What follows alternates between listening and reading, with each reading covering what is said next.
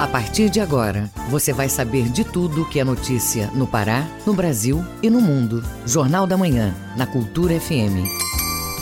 Sete horas. Sete horas em Belém. Bom dia, ouvintes ligados na Cultura FM no Portal Cultura. Hoje, quinta-feira, 2 de junho de 2022. Começa agora o Jornal da Manhã com as principais notícias do Pará, do Brasil e do mundo. Apresentação Brenda Freitas e José Vieira. Participe do Jornal da Manhã pelo WhatsApp 985639937. Mande mensagens de áudio e informações do trânsito. Repetindo o WhatsApp 985639937. Os destaques da edição de hoje. Estudo inédito aborda a biodiversidade aquática de Barcarena. Projeto circular volta a ser realizado presencial em Belém.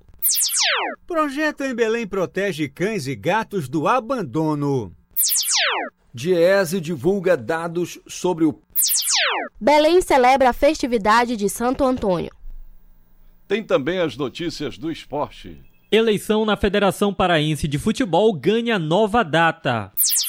Atacante do Paysandu tem desequilíbrio muscular, afirma técnico. E ainda nesta edição, Açaí apresenta nova alta de preços. Aprovada a medida provisória que cria sistema eletrônico dos registros públicos. Visitas aos fins de semana no Museu Emílio Guilde são retomadas. Essas e outras notícias agora no Jornal da Manhã. 7 horas, 2 minutos. 7 e 2. O trânsito na cidade. Vamos saber como está o trânsito na Grande Belém na manhã desta quinta-feira. Quem tem as informações é o repórter Marcelo Alencar. Bom dia, Marcelo. Bom dia, José Vieira, Brenda Freitas. Quem está na rodovia BR-316, sentido Avenida Independência até o viaduto do Coqueiro, no trecho da Independência até da Avan, o trânsito está bastante suave.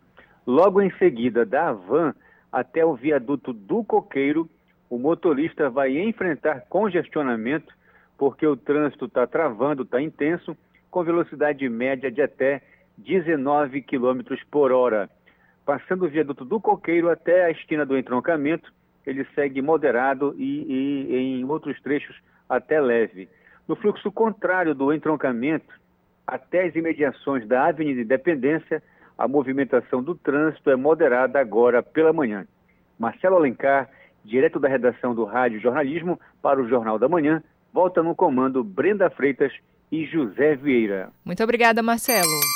Sete horas, três minutos. Sete e três. O Pará é notícia. Campus da UEPA em Salvaterra desenvolve programa para fomentar a ciência na comunidade local. O projeto leva ações teoró teóricas e práticas junto à população, como informa o correspondente Edelson Vale.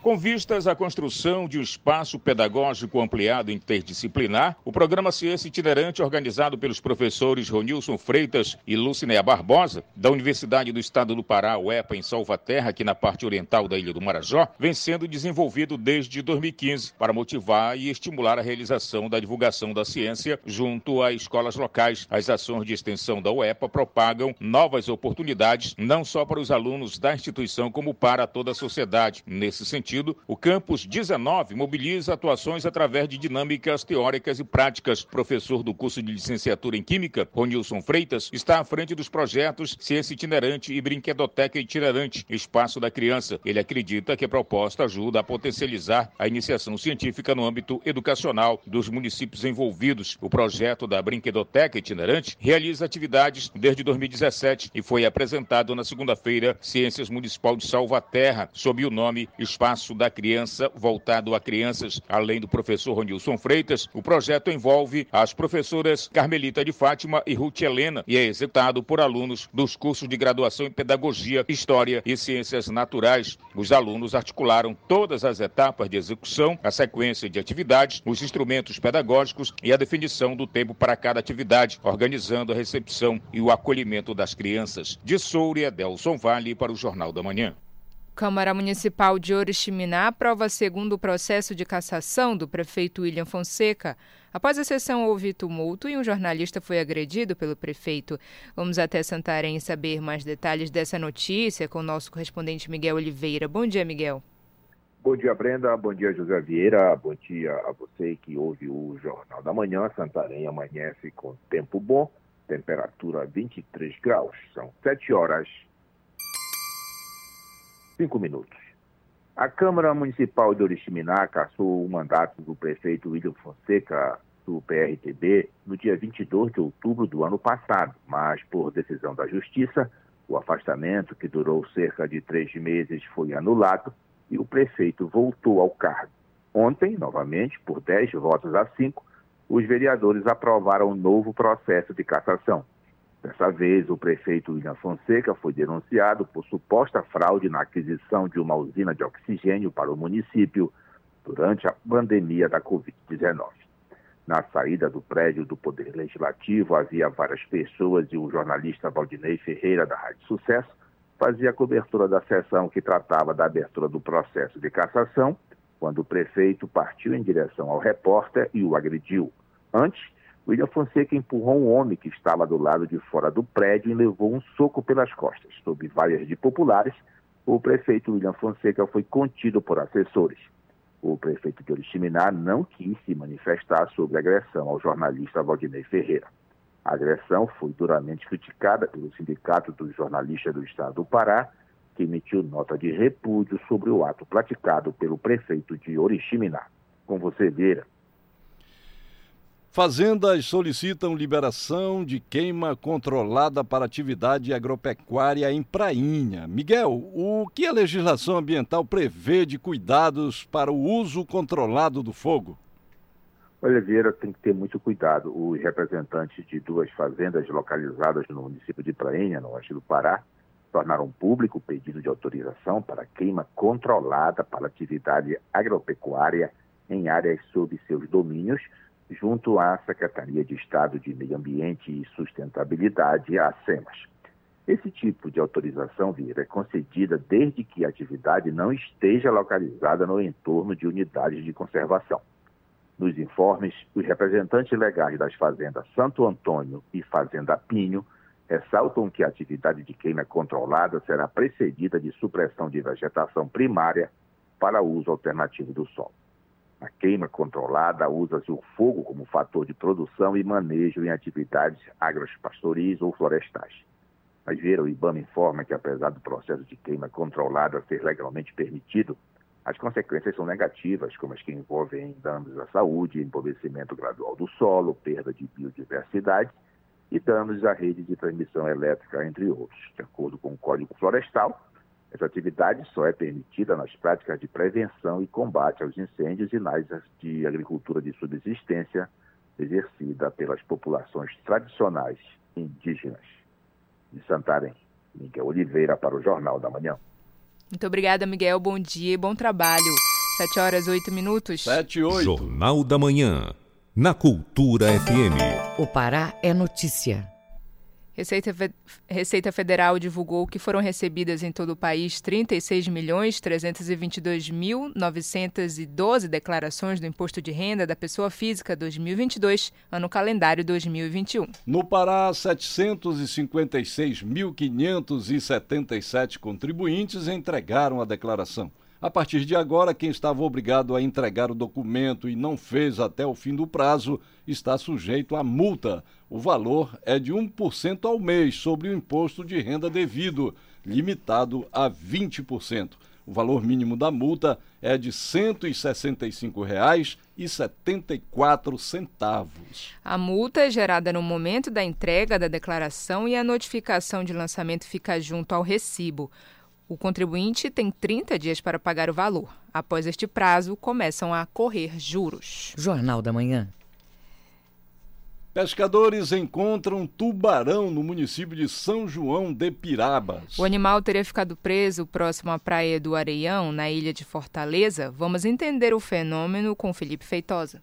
O tubarão foi encontrado por pescadores na Praia do Areão, no município de São João de Pirabas, na região nordeste do estado. Um vídeo circulou nas redes sociais e chamou a atenção pelo tamanho da espécie. O secretário de Aquicultura e Pesca de São João de Pirabas, Geraldo Júnior, conta que o local onde o peixe foi encontrado é um braço de rio. Uma situação que não é comum aqui em São João de Pirabas encontrar um peixe desse, porque Pirabas fica dentro de um rio, né? Ela não fica em mar aberto igual Salinópolis, que é a nossa cidade vizinha. É, Lapirabas é dentro de um braço de rio, então é difícil acontecer essa situação, um peixe desse entrar. Os pescadores lá relataram pra gente que eles encontraram um peixe já morto lá, né? Na praia. Aí trouxeram, né, o peixe e repartiram a carne, né, com a população. Mesmo tendo relato de capturas destas espécies na área de Salinas, é raro ocorrer no município de Pirabas, mesmo o município sendo banhado por água salgada. O tubarão tinha cerca de 1,80m e 100 quilos. Ele tem um papel importante no meio ambiente, como detalha o professor em Biologia Ambiental da UFPA, João Braulio. Esses animais são extremamente importantes para a saúde do ambiente, porque são esses animais que controlam outras espécies que, na falta do predador principal, eles causam desequilíbrio ecológico. No caso dos tubarões e das raias, né, esses indivíduos eles não podem ser capturados, a maioria das espécies. Mas em caso de captura, o correto é que o pescador que capturou traga o indivíduo inteiro, ou pelo menos a cabeça do indivíduo, e reporte às autoridades ambientais que o indivíduo ele foi capturado. Né? Ele não pode simplesmente ser retalhado em alto mar ou retalhado e depois distribuído à população sem o conhecimento das autoridades ambientais previamente, tá? É, outro problema é que a maioria das pessoas, né, desconhece que a carne, tanto de tubarões quanto de raias, eles acumulam muitos metais pesados, ou seja, a pessoa acaba se contaminando por mercúrio, selênio ou outros tipos de contaminantes que estão no ambiente, né? De acordo com a Prefeitura de São João de Pirabas, não há relatos de ataques de tubarão no município. Com reportagem de Marcos Aleixo, Felipe Feitosa para o Jornal da Manhã. Pontes de madeira são substituídas por pontes de concreto no sudeste do Pará. Essas e outras notícias no Giro do Interior com Bruno Barbosa. As pontes estão sendo construídas sobre os igarapés Grotão do Aleino, Grotão do Crente e Mutum, Fortaleza, entre outros, localizados na PA 462, PA 461 e PA 459, beneficiando os moradores das cidades de Brejo Grande do Araguaia, São Domingos do Araguaia e Palestina do Pará. A obra, quando concluída, vai auxiliar no escoamento da produção, transporte de gado, transporte escolar e ainda facilitando o tráfego e mobilidade urbana. No Baixo Tocantins, a Secretaria de Estado de Educação, SEDUC, por meio da 16ª Unidade Regional de Educação, implantou o projeto Somando Forças em Tucuruí. A iniciativa vai ser desenvolvida nas 11 unidades escolares da rede pública estadual que fazem parte da regional e conta com a parceria de entidades religiosas, instituições de ensino privado, além da Universidade do Estado do Pará, UEPA, Universidade Federal do Pará, a Polícia Militar do Estado, Polícia Civil do Pará, Fundação para a Paz e prefeituras municipais com secretarias de educação e demais órgãos da administração pública. No Nordeste Paraense, o projeto Curral de Pesca foi retomado em Bragança. A iniciativa tem como objetivo principal dar suporte aos pescadores artesanais, através do apoio ao desenvolvimento da atividade curraleira na região, contando com a execução conjunta dos laboratórios de pesca e navegação, Laboratório de Genética Aplicada da UFPA, Secretaria Municipal de Aquicultura e Pesca do município, Emater e ICMBio. Na ocasião, foi realizada uma visita técnica e também reuniões em duas praias da região, junto à Associação dos Pescadores de Curral do município de Bragança. Bruno Barbosa para o Jornal da Manhã.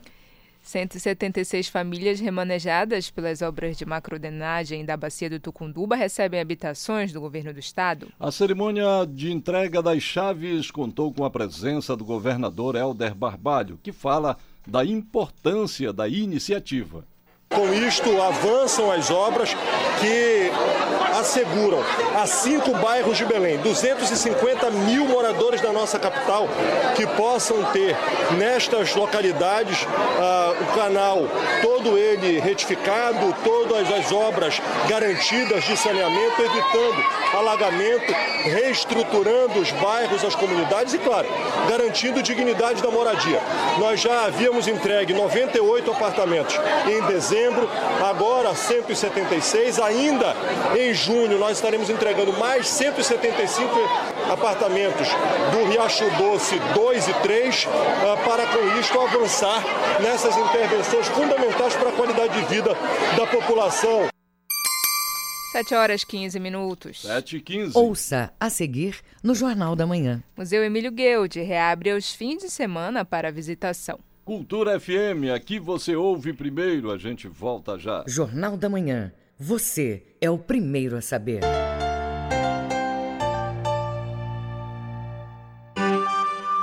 Todos os animais têm direitos assegurados por declaração universal. Quem escolhe ser tutor de um animal precisa reconhecer e cumprir as responsabilidades e os cuidados para uma vida digna. Pôr em risco a integridade de um animal, mesmo do que vive na rua, é considerado crime contra a vida e a pena de prisão varia de 2 a 5 anos. Prender, não levar ao veterinário ou tratar o animal de forma degradante também é crueldade. Para denunciar casos de maus tratos a animais domésticos, selvagens, nativos ou exóticos, ligue 190 ou entre em contato com o IBAMA. Cultura, rede de comunicação. Meus amigos da cultura, fala o Edgar Augusto. Pelos 50 anos da Feira do Som, toda última sexta-feira de cada mês ao meio-dia, o programa será transmitido ao vivo, simultaneamente, pela Rádio, TV e Portal Cultura, fazendo entrevistas, lançamentos e contando muitas novidades. Fiquem atentos. Vou esperá-los. Tchau e até lá.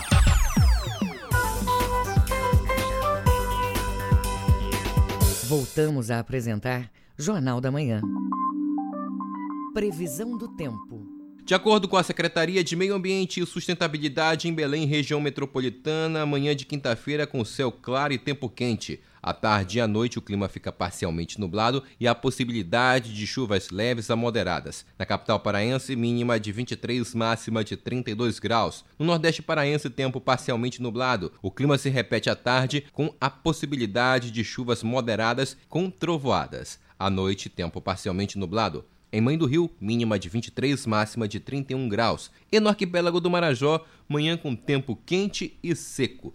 O clima se repete à tarde e à noite há possibilidade de chuvas leves. Em Bagre, mínima de 23, máxima de 31 graus. 7 horas 18 minutos. 7 e 18. O trânsito na cidade. Trânsito é notícia no Jornal da Manhã. Marcelo Alencar tem as informações. É com você, Marcelo.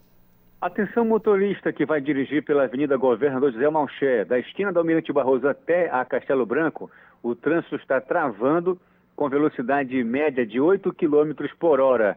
Da Castelo até as imediações da Alcido Castela, o trânsito está moderado. Logo em seguida, da Castelo até a esquina da Avenida Generalíssimo Deodoro, ele fica moderado também, com velocidade média de 16 km por hora. Da Avenida Generalíssimo Deodoro até a esquina ali das imediações da Travessa Rui Barbosa, ele volta a travar com velocidade média de até 4 km por hora, formando um pequeno congestionamento. Logo em seguida, da Travessa Rui Barbosa até a esquina da Praça da República, ele volta a ficar moderado. Marcelo Alencar, direto da redação do Rádio Jornalismo para o Jornal da Manhã, volta no comando Brenda Freitas e José Vieira. Muito obrigada, Marcelo. 7 horas 19 minutos. 7 e 19. Jornal da Manhã. Informação na sua sintonia. Novo modelo de Carteira Nacional de Habilitação começa a ser emitido. O documento é mais moderno e cumpre determinações legais, como o uso do nome social. As informações com Ana Tereza Brasil. A nova Carteira Nacional de Habilitação, a CNH, vem com uma série de mudanças. Além de mais recursos de tecnologia antifraude, o documento amplia a quantidade de informações sobre os condutores, respeitando alterações recentes na legislação, como o nome social e a afiliação afetiva, caso o motorista queira acrescentar. Renata Coelho, diretora-geral do Detran Pará, explica quem deve retirar o novo documento. Vale para os novos condutores ou para quem vai renovar a CNH a partir de junho. Ou seja, ao fazer a renovação, essa transição de formato será feita para todos os tipos de CNH. O novo modelo tem tradução em três idiomas, o que facilita a validação internacional. Elementos gráficos estão incluídos para evitar fraudes, assim como a categoria da habilitação e uma figura do veículo indicando se o proprietário está habilitado àquele tipo de transporte, além de informações sobre o exercício de atividade remunerada e possíveis restrições médicas. Igor Neri, especialista em direito de trânsito, comenta as principais alterações. Haverá uma maior riqueza em detalhes, tais como uso de tinta fluorescente em diversos símbolos identificadores. Esse documento também terá o QR Code, que armazenará os dados do documento e do condutor. Também possuirá um número de identificação nacional e estadual. As mudanças estavam previstas desde dezembro de 2021, quando o Conselho Nacional de Trânsito publicou a resolução número 886, que regulamenta a CNH. Também foi incorporado um código internacional utilizado nos passaportes, que permite ao condutor embarcar em terminais de autoatendimento nos aeroportos brasileiros. Além disso, o documento pode ser obtido na versão impressa ou digital.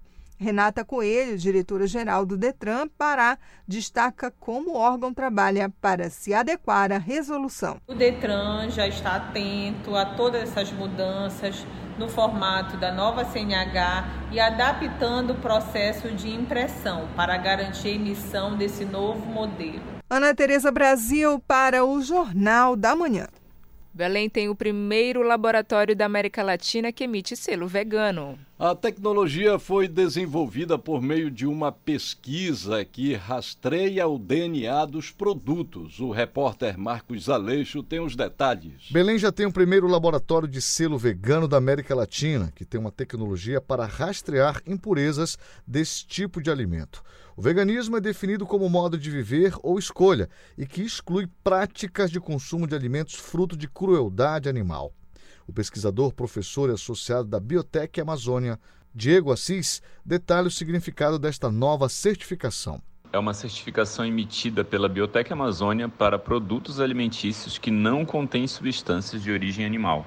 Ele foi criado para suprir uma demanda da sociedade por selos de autenticação alimentícia que facilitem a identificação de produtos veganos e que tenham uma maior confiabilidade também que as autodeclarações. A certificação vai agregar três tipos de alimentos: naturais, levemente processados e ultraprocessados, com validade mínima de 12 meses, podendo ser renovado por um tempo indeterminado. Diego Assis fala mais sobre a iniciativa. O objetivo é fornecer selos baseados em tecnologia molecular de identificação de DNA animal em amostras alimentícias. A importância dessa iniciativa é que ela vai levar maior competitividade aos produtos que obtêm o selo e também dar maior segurança aos consumidores desses alimentos. Nós utilizamos uma técnica capaz de identificar DNA animal em amostras alimentícias em quantidades inferiores a 0,01%, ou seja, é extremamente sensível. A vantagem desse selo é o uso de uma abordagem científica que traz mais confiabilidade, inclusive internacionalmente. É o uso da ciência a favor da sociedade consumidora e também da economia, pois dá maior competitividade aos produtos. O projeto está atendendo empresas do Pará com prioridade empresas da Amazônia, mas também pode ser acionado por qualquer empresa do Brasil. Marcos Aleixo para o Jornal da Manhã. Protetores de animais são pessoas que se dispõem a ajudar e a socorrer os bichos. Quem se dedica a essa atividade também desenvolve um grande serviço à sociedade, como a Associação Paraense de Protetores dos Animais. Acompanhe na reportagem de Marcelo Alencar os trabalhos desenvolvidos por voluntários.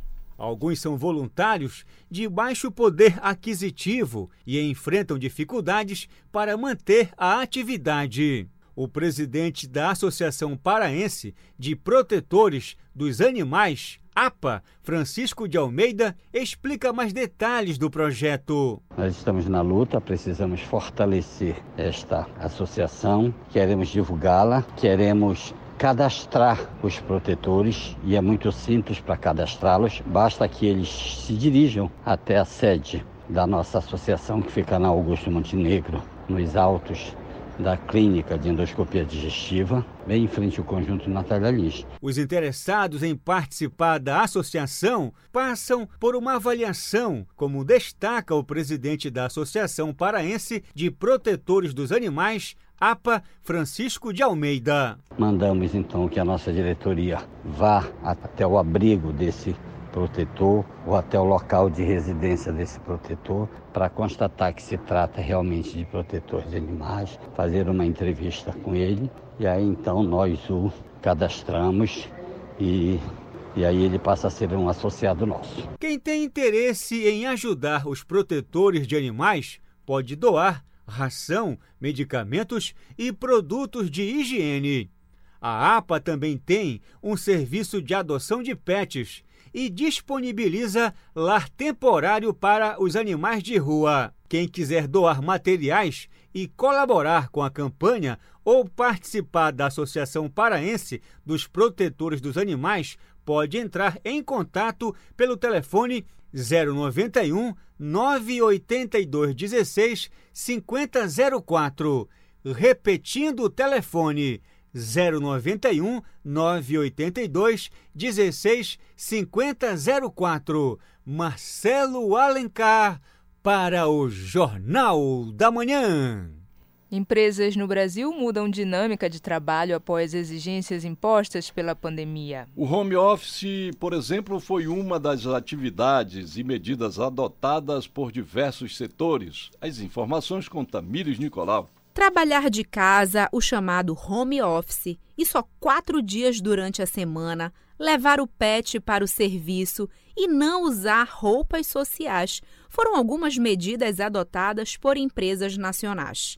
A pandemia implementou mudanças nas jornadas de trabalho e alguns funcionários aprovaram as modificações. Na pandemia eu comecei a trabalhar já de home office e, sinceramente, ótimo. Hoje em dia eu sigo assim uma vez ou outra a gente tem reuniões presenciais, mas é mais para alinhamento.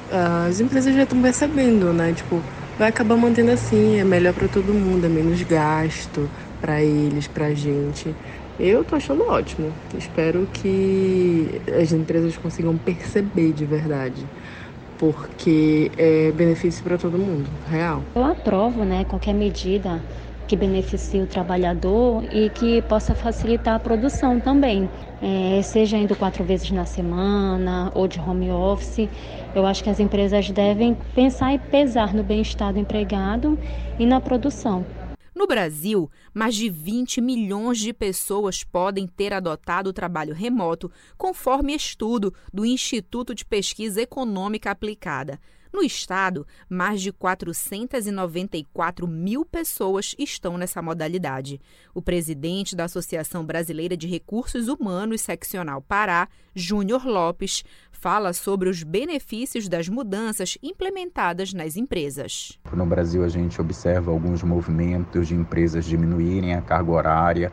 Isso traz como consequência ah, o aumento da motivação, engajamento. É, alguns estudos demonstram o aumento da produtividade. Pessoas se concentram cada vez mais, sabendo que ali tem um, um tempo de espaço menor para se produzir, ao mesmo tempo as pessoas se sentem mais felizes, né, mais engajadas, percebem que estão sendo valorizadas, então isso gera impactos não só no engajamento, mas também na produtividade. Tamires Nicolau, para o Jornal da Manhã.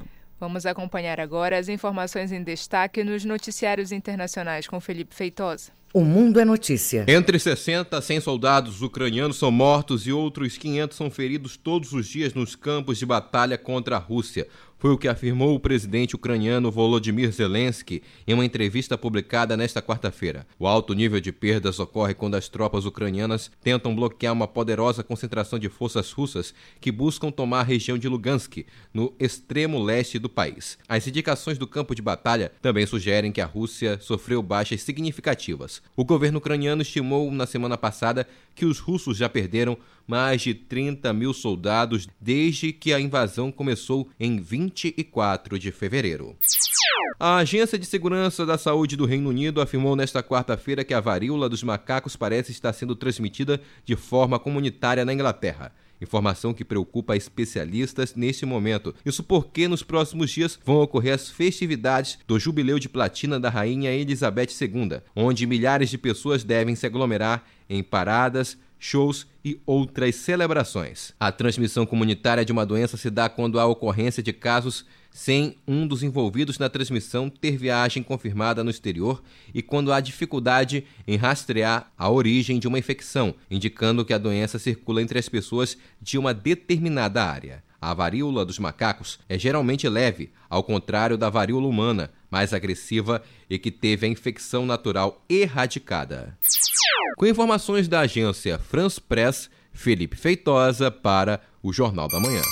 7 horas 30 minutos. 7h30. Ouça a seguir no Jornal da Manhã. Eleição na Federação Paraense de Futebol ganha nova data. É daqui a pouco aqui na Cultura FM. Não saia daí, a gente volta já. Você está ouvindo Jornal da Manhã. ZYD 233, 93,7 MHz. Rádio Cultura FM, uma emissora da Rede Cultura de Comunicação. Fundação Paraense de Rádio Difusão. Rua dos Pariquis, 3318. Base operacional, Avenida Almirante Barroso, 735.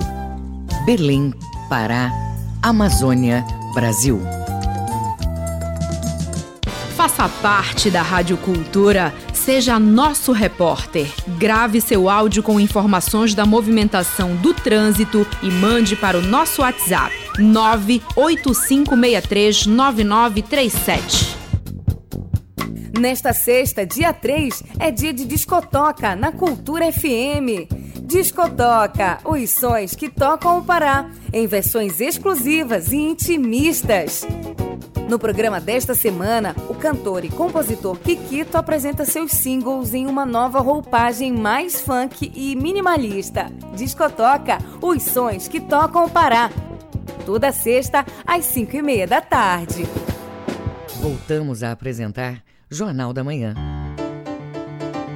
Tábuas de Marés. De acordo com a Secretaria de Meio Ambiente e Sustentabilidade em Belém, a maré está baixa. Ela sobe a uma da tarde e vai descer novamente às 8h41 da noite. Em Salinópolis, Nordeste Paraense, pré-amar às 8h47 da manhã, baixa mar às 3h41 da tarde e maré cheia às 9h28 da noite. E no porto da Vila do Conde, em Barcarena, a maré seca daqui a pouco, às 8 da manhã. Ela vai encher a 1h21 da tarde e volta a descer às 8h47 da noite. 7 horas 33 minutos. 7h33. O trânsito na cidade. Vamos saber como está o trânsito na Grande Belém neste momento. Marcelo Alencar. Exatamente, Vera. Quem está na Augusto Montenegro ou na rodovia BR-316 e tem intenção de dirigir pela Avenida Almirante Barroso, do entroncamento, vir até ali, é, próximo da travessa Lomas Valentinas, já vai encontrar trânsito muito complicado, o trânsito está travado é, nesse trecho aí do entroncamento até na Lomas Valentinas, com velocidade média de até 16 km por hora. Logo em seguida, ele já fica moderado da Lomas até na esquina é, de São Brás. No fluxo contrário de São Brás para o entroncamento pela Avenida Almirante Barroso, o mapa do Wazer aponta trânsito moderado em toda esta extensão. Marcelo Alencar, direto do Departamento de Rádio e Jornalismo para o JM, volta no comando Brenda Freitas e José Vieira. Muito obrigada, Marcelo. 7 horas 34 minutos. 7h34. Esporte. Eleição na Federação Paraense de Futebol ganha nova data. Atacante do Paysandu tem desequilíbrio muscular. Quem tem essas e outras informações do esporte é Gabriel Rodrigues. O centroavante Darley está com desequilíbrio muscular que vem o impedindo de estar no time titular do Paysandu durante o Campeonato Brasileiro da Série C. A revelação foi feita pelo técnico Márcio Fernandes durante uma live realizada nesta semana. Autor de oito gols na temporada 2022, o atleta de 26 anos está recebendo atenção especial da equipe médica bicolor para ter condições de atuar por mais tempo nos jogos do clube na Terceirona. Segundo Márcio Fernandes, caso Darley fique em campo além do tempo estabelecido pelo DM, ele corre o risco de contrair uma lesão grave e desfalcar o Paysandu. Darley foi o grande destaque da equipe no Campeonato Paraense, marcando seis gols. Porém, ele se machucou na reta final e não participou dos dois jogos contra o Remo pela final do estadual e perdeu o início da Série C. Apesar disso, nos últimos dois jogos, ele retomou o protagonismo, marcando dois gols, saindo do banco de reservas. A eleição para presidente da Federação Paraense de Futebol tem nova data para acontecer. Será no dia 9 de junho. A divulgação foi feita nesta quarta-feira em edital publicado nos jornais de grande circulação da capital. Além disso, a direção interina da entidade confirmou a nova comissão eleitoral, que terá os advogados Marcelo Liendro Amaral, Jaciel de Moraes Paz e Iago Felipe Simões. Ao todo, 28 clubes profissionais de todo o estado estão aptos para votar, sendo que, dentre eles, 14 terão direito a quatro votos, outros 9 poderão votar três vezes e 5 clubes terão direito a apenas um voto. Além deles, 16 clubes amadores e 32 ligas votarão uma vez cada, totalizando 136 votos que vão definir o novo presidente da FPF. Na disputa pelo cargo estão Ricardo Gluckpol, ex-presidente do Paysandu e candidato da oposição pela chapa Unir para Mudar, FPF por todo o Pará, e Paulo Romano, ex-diretor de futebol da entidade e candidato da situação pela chapa Futebol de Primeira. A Assembleia Geral para escolher o presidente que vai gerir a federação até o final de 2025 vai acontecer de 10 da manhã às 4 da tarde na sede do Paraclube no bairro do Marco, em Belém. Desde o final de 2021, o pleito para a escolha do novo presidente da federação passa por adiamentos. Em dezembro, a desembargadora do Tribunal de Justiça Desportiva do Pará, Eva do Amaral, acatou uma ação movida pela chapa Futebol de Primeira, liderada por Paulo Romano e pela Liga de Castanhal. Paulo Romano buscava o direito de ter os votos computados e a Liga de Castanhal contestava o processo eleitoral. Em janeiro de 2022, Graciete Maués, então presidente da Tuna, assumiu o comando da FPF de forma interina, com o objetivo de organizar uma nova eleição em fevereiro. Porém, a não publicação do edital acabou inviabilizando a realização da Assembleia Geral. Uma terceira data foi anunciada no meio de março, com o pleito previsto para o mês de abril. Contudo, uma nova decisão do tribunal suspendeu o processo e fez com que a comissão eleitoral fosse desfeita. As inscrições para a Copa Marajó de futebol feminino estão abertas e vão até o dia 25 de junho. A primeira edição do torneio começa no dia 2 de julho na cidade de Ponta de Pedras e a final está prevista para o dia 16. A organização vai contratar árbitros da Federação Paraense de Futebol para comandar as partidas. O time vencedor vai receber uma premiação em dinheiro. Mais informações estão disponíveis no perfil Copa Marajó no Instagram. Gabriel Rodrigues para o Jornal da Manhã. 7 horas e 38 minutos. 7h38. Fique sabendo primeiro, Jornal da Manhã, aqui na Cultura FM. Estudo pioneiro vai abordar a biodiversidade aquática de Barcarena. A pesquisa vai obter informações mais precisas sobre a abundância, ecofisiologia e riqueza de peixes e insetos. Saiba mais com Igor Oliveira. O objetivo do estudo é descobrir informações mais precisas sobre a biodiversidade das águas de Barcarena e utilizar os resultados na comunidade local, como explica Leandro Joem, pesquisador da UFPA e líder do projeto. A avaliação biota aquática dos atributos funcionais de plantas das principais microbacias de Barcarena tem como objetivo monitorar as comunidades de grupos como insetos aquáticos, macrófitas, peixes, plâncton e fitoplâncton e a vegetação ciliar das microbacias do entorno de Barcarena é, com o objetivo de avaliar o padrão da distribuição dessa biodiversidade, ou seja, aonde ela está, né, é, é, em qual região ou em qual período é, que nós encontramos com maior riqueza, maior abundância, e avaliar os efeitos da variação sazonal é, causada pelo aumento ou diminuição da precipitação e pela mudança ou uso do solo da, da região. Para isso, é, para a realização dessa pesquisa, iremos monitorar 30 igarapés de pequenas dimensões, com até 5 metros de largura, é, que são justamente os sistemas é, mais sensíveis às alterações que ocorrem na bacia de drenagem. O estudo faz parte do convênio de cooperação técnica e científica entre a empresa Hidro com a UFPA, assinado em 2019. A pesquisa terá linhas diferentes de atuação, como o estudo e mapeamento da via marinha da região, O diretor do Departamento de Proteção Ambiental da Secretaria de Meio Ambiente de Barcarena, biólogo Wanderson Gonçalves, fala da importância do projeto. Essas informações podem nortear a administração pública para as tomadas de decisão a respeito da preservação e da conservação dessas espécies.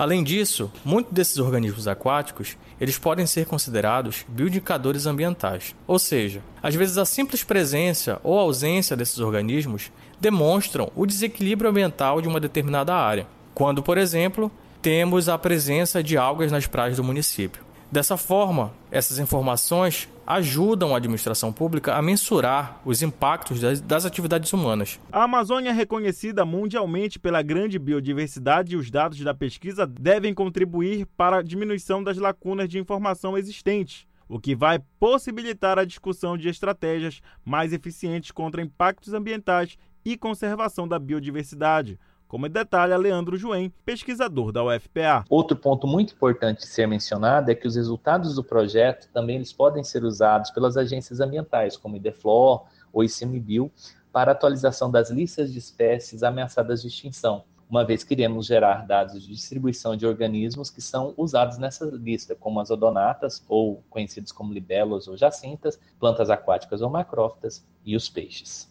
Com reportagem e supervisão do jornalista Kelvis Ranieri, Igor Oliveira para o Jornal da Manhã.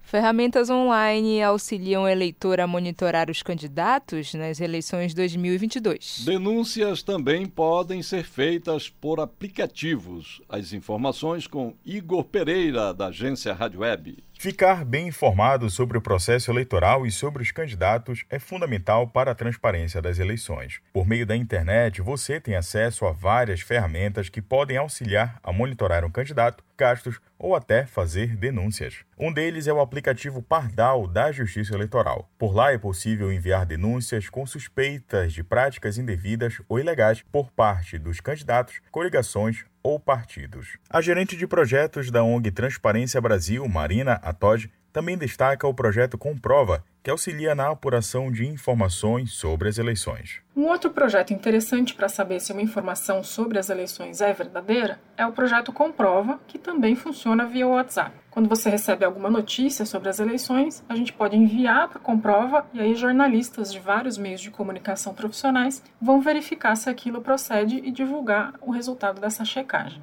ainda não decidiu o voto ou quer saber o que os candidatos vão fazer ou estão fazendo, a dica é procurar a Operação Serenata de Amor, como explica a gerente da ONG. Outras ferramentas ajudam a gente a decidir o voto e acompanhar o que os eleitos vão fazer ou estão fazendo. Você tem o projeto a Operação Serenata de Amor, por exemplo, que serve para quem ocupa ou vai ocupar cargos como deputado federal ou senador.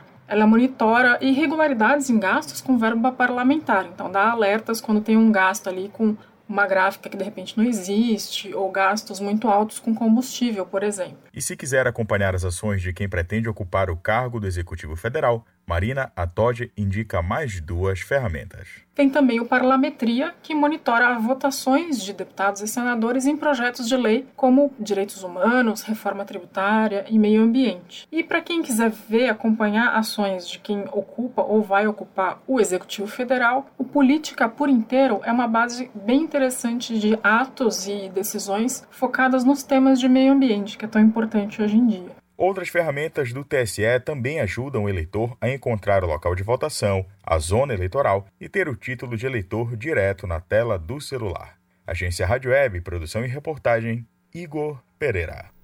Açaí consumido pelos paraenses continua em alta. Os dados são do Diese Pará. Acompanhe os detalhes na reportagem de Isidoro Calixto. Os números da economia. Segundo economistas do Diese Pará, de janeiro até agora, o açaí apresentou alta consecutiva, tendo reajuste acumulado superior à inflação, próxima dos 54%. O preço do litro do açaí do tipo médio ficou 13,18% mais caro em abril, em relação ao mês de março. Everson Costa, economista do Diese, explica. Os paraenses encerraram o primeiro quadrimestre deste ano pagando bem mais caro pelo litro do produto. Chama atenção também o fato de que os preços praticados nesta época do ano, em comparativo com o mesmo período do ano passado, também são bem maiores. Isso mostra pra gente que o preço do açaí consumido hoje jamais será o mesmo de um ou dois anos atrás. Ou seja, o nosso açaí vem ficando mais caro a cada ano que passa. É importante lembrar que, mesmo com esse aumento, o consumo do açaí é gigantesco em todo o estado. De acordo com o DIEESE, existem diferenças de preços entre as várias feiras e pontos de vendas espalhados pela cidade e também nos supermercados que comercializam o produto. O açaí do tipo grosso ficou mais caro. Nos últimos 12 meses, por exemplo, o produto apresentou o preço médio de R$ 31,29. Arthur Lima fala do sobe e desce no preço do produto. Sou morador na Marambaia. Aqui no meu bairro, realmente, nós notamos que teve um aumento no preço do açaí mesmo. Isso afetou bastante o nosso consumo, porque aqui nós somos em cinco e nós tínhamos o costume de tomar açaí, tipo, em dias normais, dia de semana. E realmente, com o preço a 18 reais, não, ficou bastante inviável para nós. E o que a gente começou a fazer para tipo, não consumir todo dia é justamente deixar para consumir nos fins de semana, como no domingo, principalmente, um almoço em família, a gente sempre já vai guardando dinheirinho para no final da semana a gente já conseguir tomar um açaí. As pesquisas do Diese Pará são realizadas semanalmente e envolvem feiras livres, supermercados e outros pontos de vendas espalhados na cidade. Isidoro Calixto para o Jornal da Manhã. 7 horas 46 minutos. 7 e 46 Ouça a seguir no Jornal da Manhã. Aprovada a medida provisória que cria o sistema eletrônico dos registros públicos. Cultura FM, aqui você ouve primeiro, a gente volta já. Jornal da Manhã, na Cultura FM.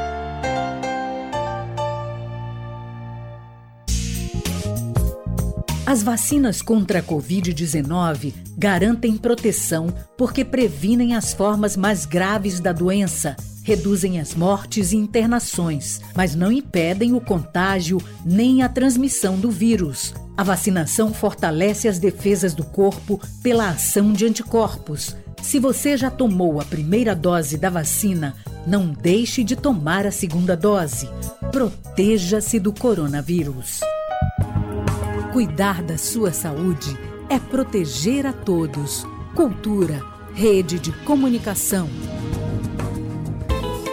Música, informação e interatividade. Conexão Cultura, de segunda a sexta, oito da manhã. Ouvinte da Cultura FM, eu sou Isidoro Calixto, eu apresento o Conexão Cultura. Notícias, atualidades, informações e música para você ficar conectado com o que acontece no Pará e no Brasil. Não perca de segunda a sexta-feira, das 8 às 10 da manhã. Conexão Cultura.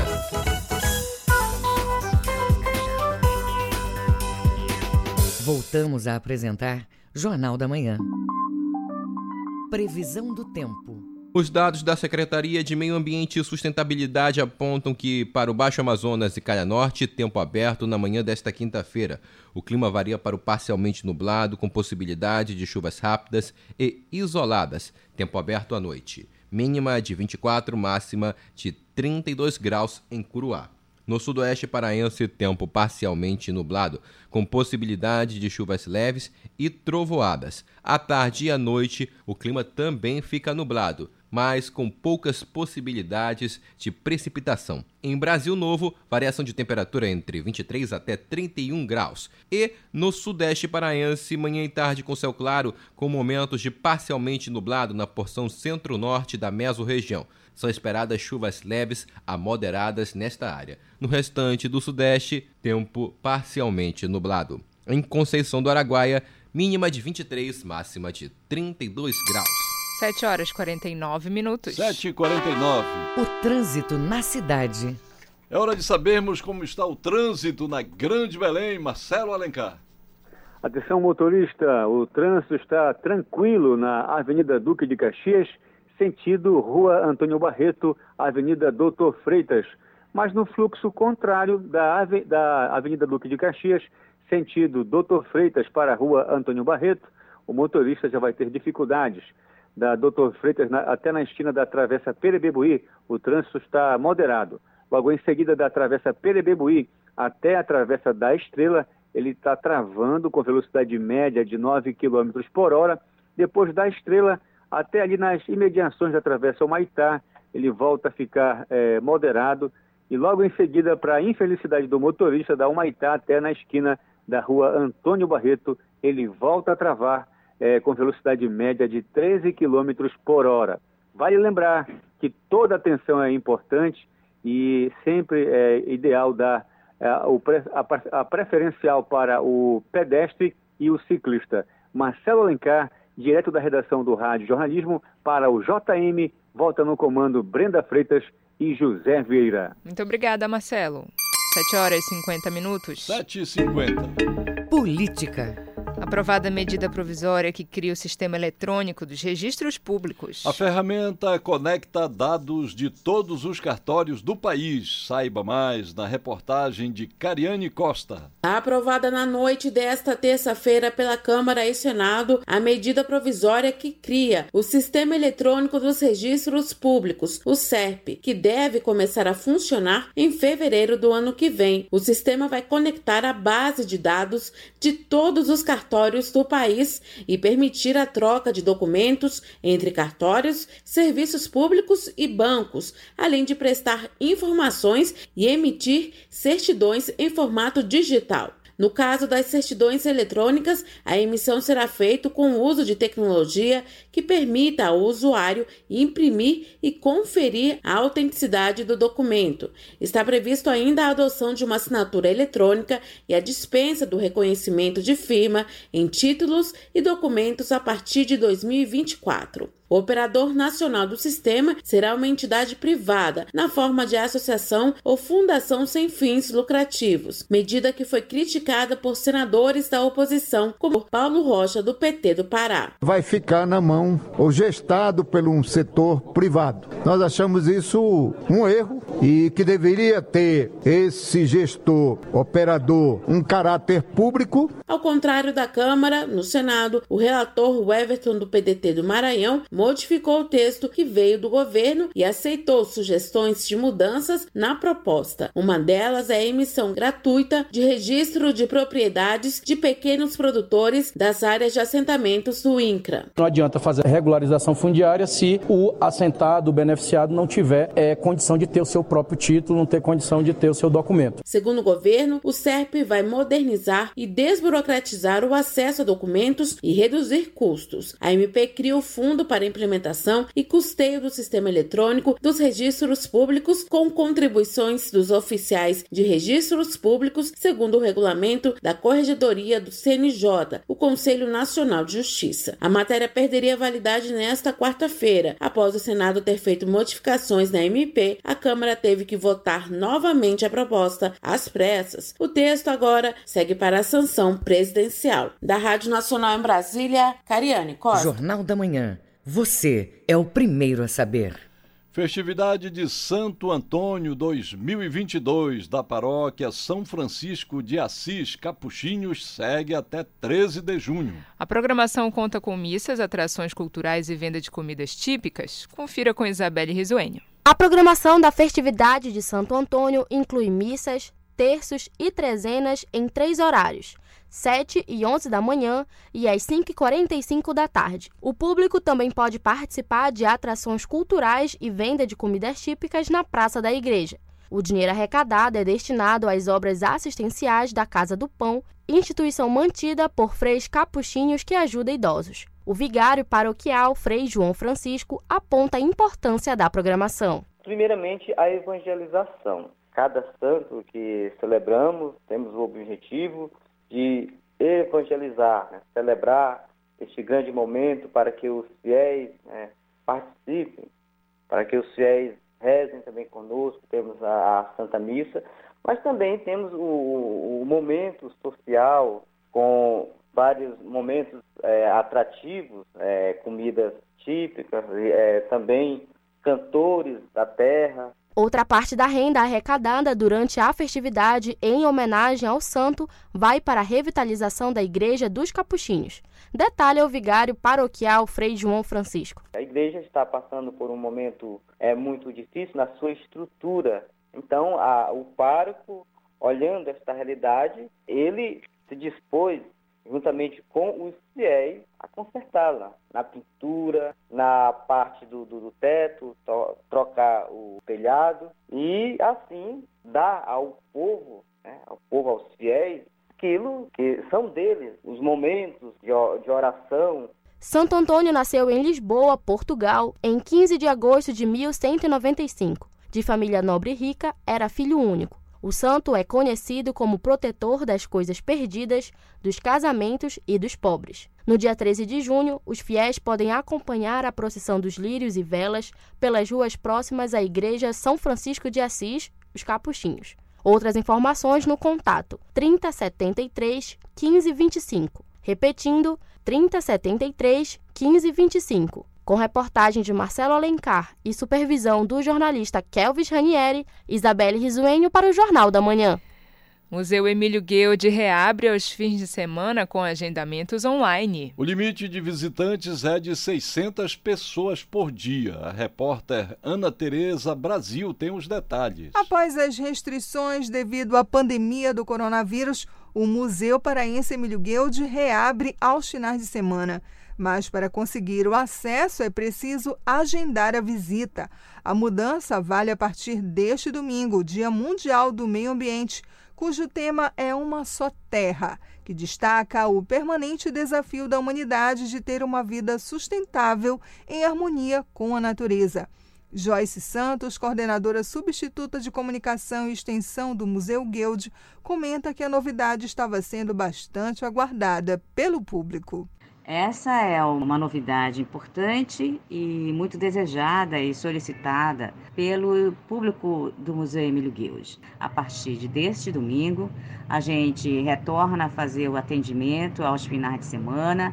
O nosso horário de funcionamento será, então, da quarta a domingo, de 9 às 15 horas. Lembrando que a bilheteria e o portão da Magalhães Barata, que é o portão de entrada, eles fecham às 14 horas. Então você tem que chegar até às 14 para poder entrar no Museu Emílio Guild. O agendamento está mantido e é importante esse agendamento porque ele é uma segurança para você. O museu orienta ainda que, por causa da grande procura aos finais de semana, o agendamento deve ser feito com antecedência. Quando houver sobra de vagas diárias, há possibilidade de agendamento diretamente na bilheteria por meio do celular. O limite de visitantes é de 600 pessoas por dia, como ressalta Joyce Santos. Nós temos 5,2 hectares, mas nem todos os espaços desses 5,2 hectares são abertos para visitação. Então, se a gente considerar realmente as áreas abertas de visitação hoje, que não estão fechadas para reforma e tudo mais, a gente chega a um determinado número de carga é, que é suportada pelo Parque Zoobotânico. Nesse momento, nós estamos com 600. Na medida que a gente for é, conseguindo restaurar, reformar, reabrir os espaços, a gente vai aumentando essa capacidade, essa possibilidade de aumentar, ter mais visitantes no Museu Emílio Guild. A venda interna de água e lanches permanece suspensa enquanto o prédio do café do museu estiver em reforma. Neste domingo, educadores da instituição estão à disposição para recepcionar os visitantes, a fim de que eles percebam o ambiente, se divirtam com os kits do Clube do Pesquisador Mirim e descubram coisas novas sobre o ecossistema amazônico a partir de estudos e pesquisas de mestrandos e doutorandos do Museu Guild. Ana Tereza Brasil para o Jornal da Manhã.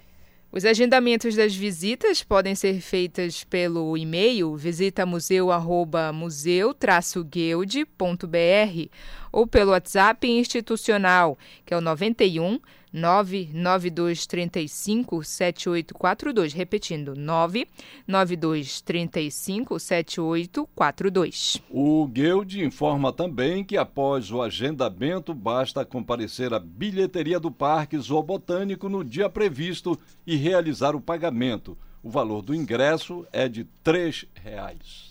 7 horas e 59 minutos. 7 e 59 termina aqui o Jornal da Manhã desta quinta-feira, 2 de junho. Na apresentação, Brenda Freitas. E José Vieira. Se você quiser ouvir essa ou outras edições do Jornal da Manhã, acesse a conta do Jornalismo Cultura no cashbox.fm. Outras notícias a qualquer momento na nossa programação vem o Conexão Cultura. Um bom dia a todos e até amanhã. Bom dia para você. O Jornal da Manhã é uma realização da Central Cultura de Jornalismo.